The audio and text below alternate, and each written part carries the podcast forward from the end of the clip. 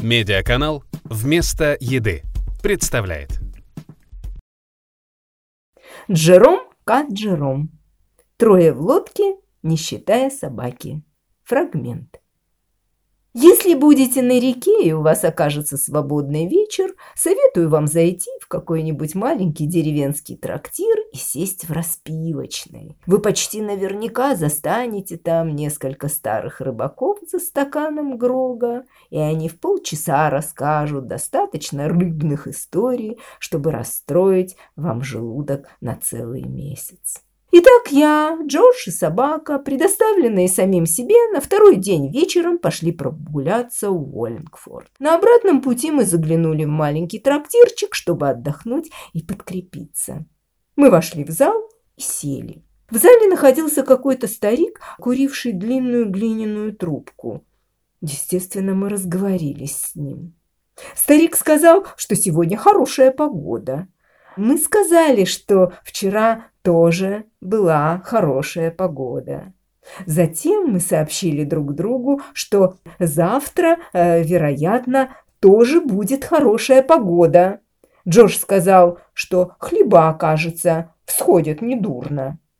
Потом каким-то образом всплыло, что мы не здешние и завтра утром уезжаем. После этого в разговоре наступила пауза. Мы рассеянно оглядывали комнату, и наши глаза остановились на старом пыльном стеклянном ящике, подвешенном высоко над камином. В ящике лежала форель. Эта форель прямо-таки обворожила меня. Это была совершенно чудовищная рыба. Сначала я ее даже принял за треску. а сказал старый джентльмен, заметив, на что я смотрю. «Замечательный экземпляр, не правда ли?» «Совершенно необычайный», – пробормотал я, а Джош спросил старика, сколько эта рыба, по его мнению, весит. «Восемнадцать фунтов и шесть унций», – ответил старик, поднимаясь и снимая пиджак. «Да», – продолжал он, – «третьего числа следующего месяца будет шестнадцать лет, как я ее вытащил. Я поймал ее на уклейку у самого моста. Мне сказали, что она плавает в реке, и я сказал, что поймаю ее, и поймал. Теперь такой рыбы здесь не увидишь. Ну, спокойной ночи, джентльмены, спокойной ночи». И он вышел, оставив нас одних.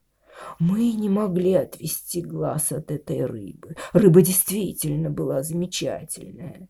Мы все еще глядели на нее, когда в комнату вошел только что подъехавший к трактиру местный извозчик с кружкой пива в руке и тоже посмотрел на рыбу. «Изрядная форель, а?» – сказал Джордж, поворачиваясь к нему. «Да, сэр, это про нее вполне можно сказать», – ответил извозчик и, отхлебнув пиво, прибавил. «Может быть, вас здесь не было, сэр, когда ее поймали?» «Нет», — ответили мы ему, — «мы здесь чужие». «Ах, вот как!» — сказал извозчик. «Ну, тогда вы, конечно, не можете знать. Ведь вот уже без малого пять лет, как я поймал эту рыбу». «Как? Разве это вы ее поймали?» — спросил я. «Да», — ответил добродушно старик, — «я поймал ее у самого шлюза. Тогда здесь еще был шлюз, как-то после обеда, в пятницу. И самое удивительное, поймал на муху. Я собирался ловить щук, право слово, и даже не думал о форелях. И когда увидел на конце удочки эту громадину, то, ей-богу, совсем ошалел. В ней оказалось 26 фунтов. До свидания, джентльмены. До свидания. Через пять минут вошел третий человек и рассказал, как он поймал эту форель на червяка и ушел. Потом появился какой-то невозмутимый, серьезный на вид джентльмен средних лет и сел у окна. Некоторое время мы молчали. Наконец Джордж обратился к пришедшему. Простите, пожалуйста. Надеюсь, вы извините, что мы, совершенно чужие в этих краях люди, позволяем себе такую смелость. Но я и мой приятель были бы вам чрезвычайно обязаны, если бы вы рассказали, как вам удалось поймать эту форель. «А кто вам сказал, что это я поймал ее?» – последовал удивленный вопрос. Мы ответили, что никто нам этого не говорил, но мы инстинктивно чувствуем, что это сделал именно он. «Удивительная вещь!» – со смехом воскликнул серьезный джентльмен. «Совершенно удивительная! А ведь вы угадали! Я в самом деле поймал ее!» Но как вам удалось это узнать? Право удивительно, в высшей степени удивительно. И он рассказал нам, как целых полчаса тащил эту рыбу, и как она сломала ему удилище, а придя домой, он тщательно ее взвесил, и стрелка показала 36 фунтов. После этого он тоже удалился, и когда он ушел, к нам заглянул хозяин трактира. Мы рассказали ему все, что слышали об этой форели, и это его очень позабавило. Мы все от души хохотали. «Ха, так значит, Джим Бейтс и Джо Магглз и мистер Джонс и старый Билли Маундерс говорили вам, что они ее поймали? Ха, вот это здорово!» – восклицал честный старик, весело смеясь. «Как же! Такие они люди, чтобы отдать эту форель мне и позволить повесить ее в моем трактире, если они сами ее поймали. Как бы не так! Ха!» И он рассказал нам правду об этой форели. Оказалось, что это он поймал ее много лет назад, когда был еще совсем мальчишкой. Ему помогло не искусство, не умение, а то непонятное счастье, которое, кажется, всегда поджидает шалуна, удирающего из школы, чтобы поудить в солнечный день на веревочку, привязанную к ветке. Он говорил, что, принеся домой эту форель, избежал здоровой порки, и что даже школьный учитель сказал, что такая форель стоит тройного правила и умножения многозначных чисел вместе взятых.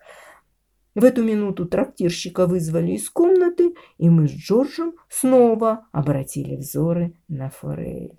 Это право же была удивительная рыба, и чем больше мы смотрели на нее, тем больше изумлялись.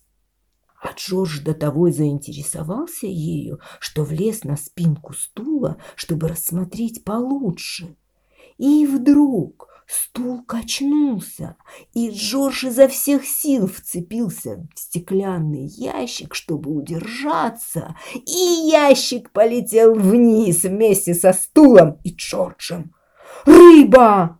«Ты не испортил рыбу!» – испуганно крикнул я, бросаясь к Джорджу.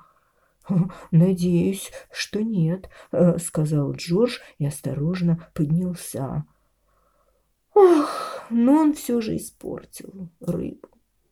Форель лежала перед нами, разбитая на тысячу кусков. Я говорю тысячу, но, может быть, их было и девятьсот, я не считала. Нам показалось странным и непонятным, что чучело форели разбилось на такие маленькие кусочки. Это было бы действительно странно и непонятно, будь перед нами на самом деле настоящее чучело форели. Но это было не так. Форель была гипсовая.